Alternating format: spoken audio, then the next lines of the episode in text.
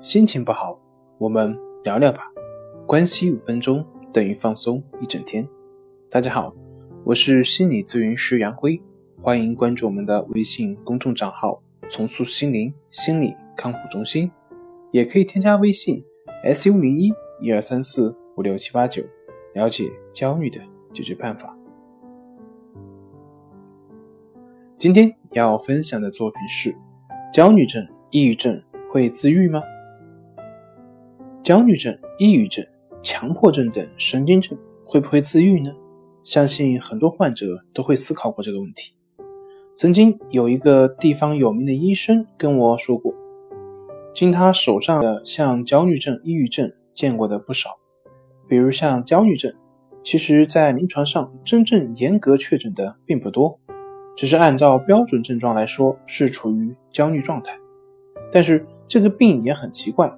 有些回去不知不觉就好了，甚至有些没吃药、没调整，过段时间也就好了。他后来开玩笑的时候说，那些所谓的焦虑症患者，其实并不是真正的焦虑症，而是疑病恐惧的受害者。前段时间有学员问我，像这些心理问题会不会自愈呢？其实，所有的疗愈，不管是身体还是心理，从根本上来说，都是自我的疗愈。就好像手划破了，你贴上药膏，那么请问是药膏治愈的你吗？不是，药膏只是个辅助作用，根本上是你自己的身体的治愈功能在起的作用。身体问题是这样，心理问题同样也是如此。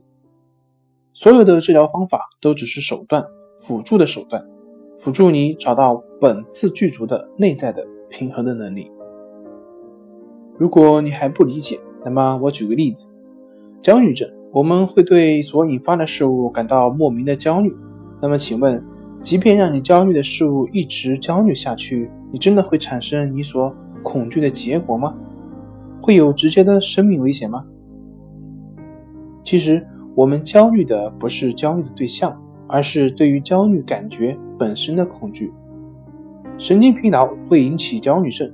当到一定程度的时候，身体会自然去调节这种疲劳，维持身体的自然运行。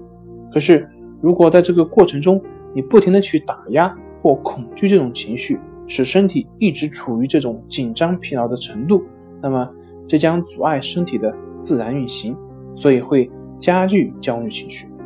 所以，我们说，你对于焦虑这种情绪过于关注了，甚至关注的程度。远远大于这个事物本身所带给你的程度，这也就是森田疗法的核心：顺其自然，为所当为，顺着身体本身的发展规律去做你本来应该做的事情。好了，今天就分享到这里，咱们下回再见。